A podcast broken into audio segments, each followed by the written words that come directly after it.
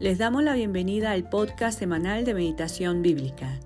Rogamos al Señor que su palabra viva siempre esté presente en sus vidas, siendo esa lámpara que alumbra el lugar oscuro, trayendo entendimiento de su voluntad. Les recordamos también que el tiempo de la meditación bíblica es un momento donde nos encontramos con el Señor deseando escuchar su voz. Les invitamos a que nos acerquemos a su palabra teniendo la certeza de que el Señor tiene un mensaje para nosotros el día de hoy. También sería provechoso que antes de escuchar el podcast cada miércoles, primeramente puedan tener su tiempo de meditación de la palabra y luego escuchar el podcast como una ayuda adicional. El día de hoy compartiremos sobre Ezequiel 36, 16 al 31.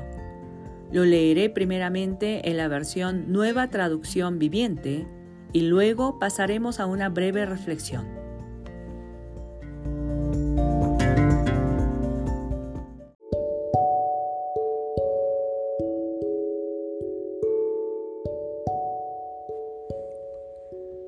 Luego recibí este otro mensaje del Señor.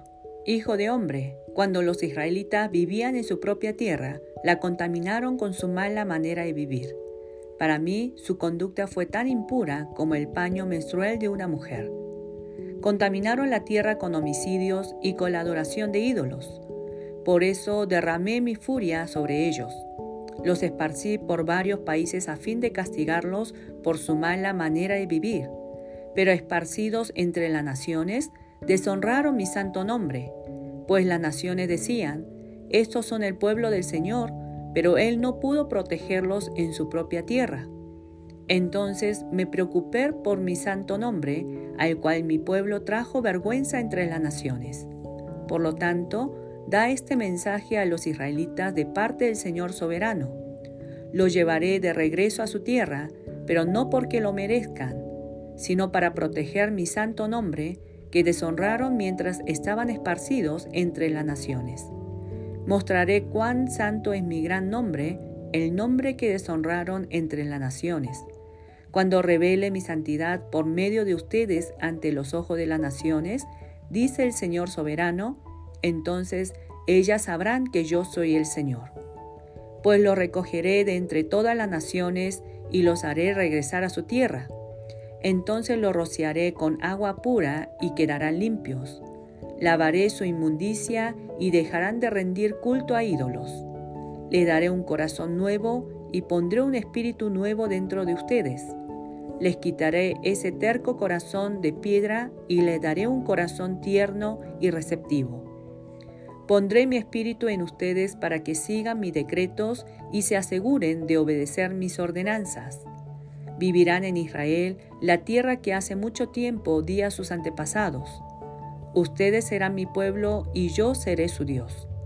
Los limpiaré de su conducta inmunda, le daré buenas cosechas y grano y no enviaré más hambruna a su tierra. Le daré abundantes cosechas de sus árboles frutales y sus campos, y nunca más las naciones vecinas podrán burlarse de su tierra a causa de las hambrunas. Entonces recordarán los pecados que cometieron en el pasado y se avergonzarán de ustedes mismos por todas las cosas detestables que hicieron.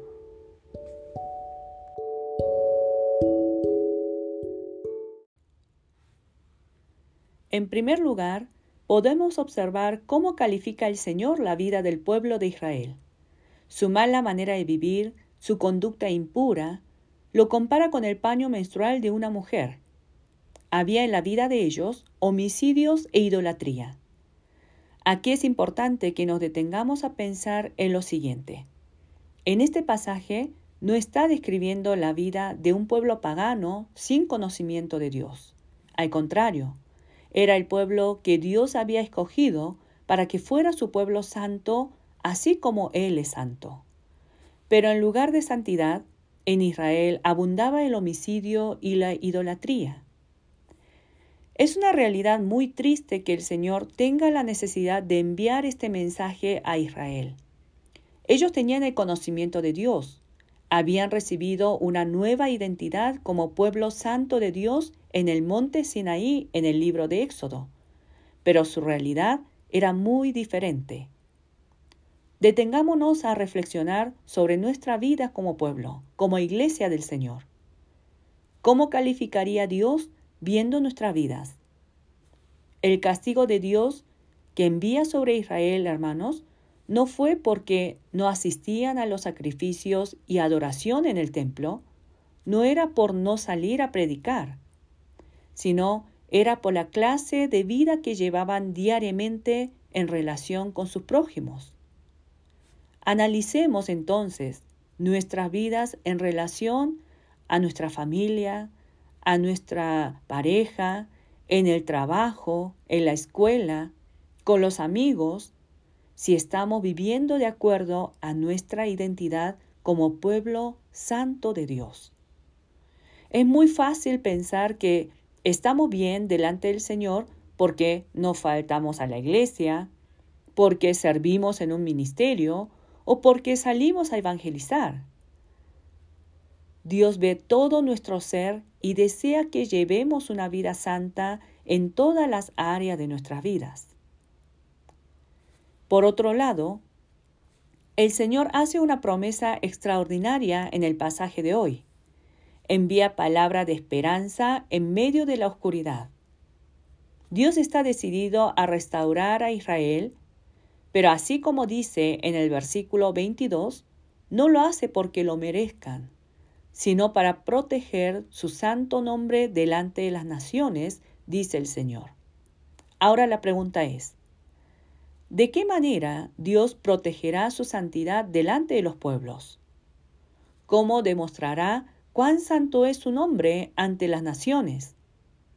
En el versículo 23, en la segunda parte, dice, Cuando revele mi santidad por medio de ustedes ante los ojos de las naciones. Pongamos atención aquí. Cuando revele mi santidad por medio de ustedes ante los ojos de las naciones. Esa será la manera de Dios proteger su nombre dando testimonio de su santidad. Aquí nos puede surgir otra pregunta.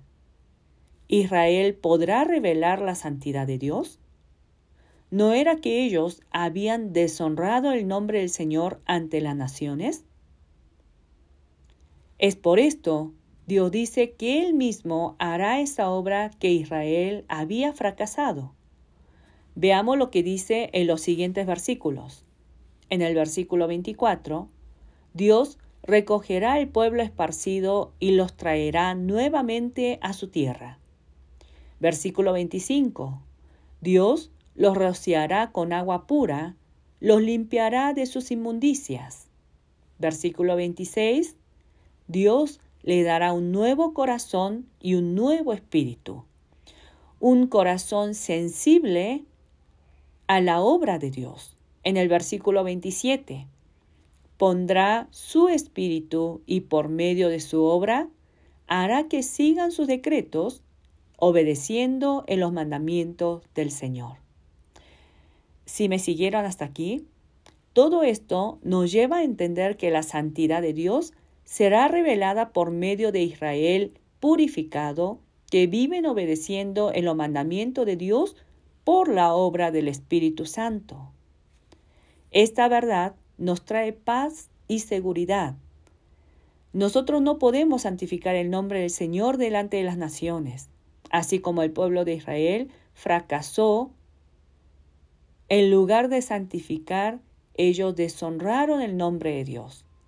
Pero la promesa de Dios nos dice que Él mismo hará esa obra en nosotros para que seamos un pueblo santo, obedientes al Señor y de esa manera revelar la santidad de nuestro Dios. ¿Creemos en esta promesa? ¿Estamos revelando la santidad del Señor con nuestras actitudes, palabras y obras? Recuerde que Dios es quien está obrando en su vida el día de hoy. Que esta semana también sea una semana de victoria, donde podamos revelar la santidad de Dios a través de nuestras vidas.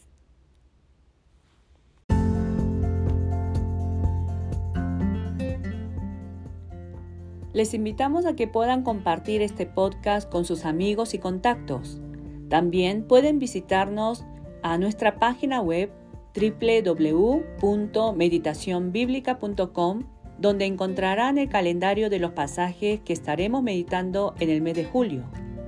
Y puede encontrar diversos recursos de ayuda en su meditación bíblica personal. En Facebook nos pueden encontrar como Ministerio de Meditación Bíblica, en YouTube Meditación Bíblica Internacional, en Instagram como Meditación Bíblica.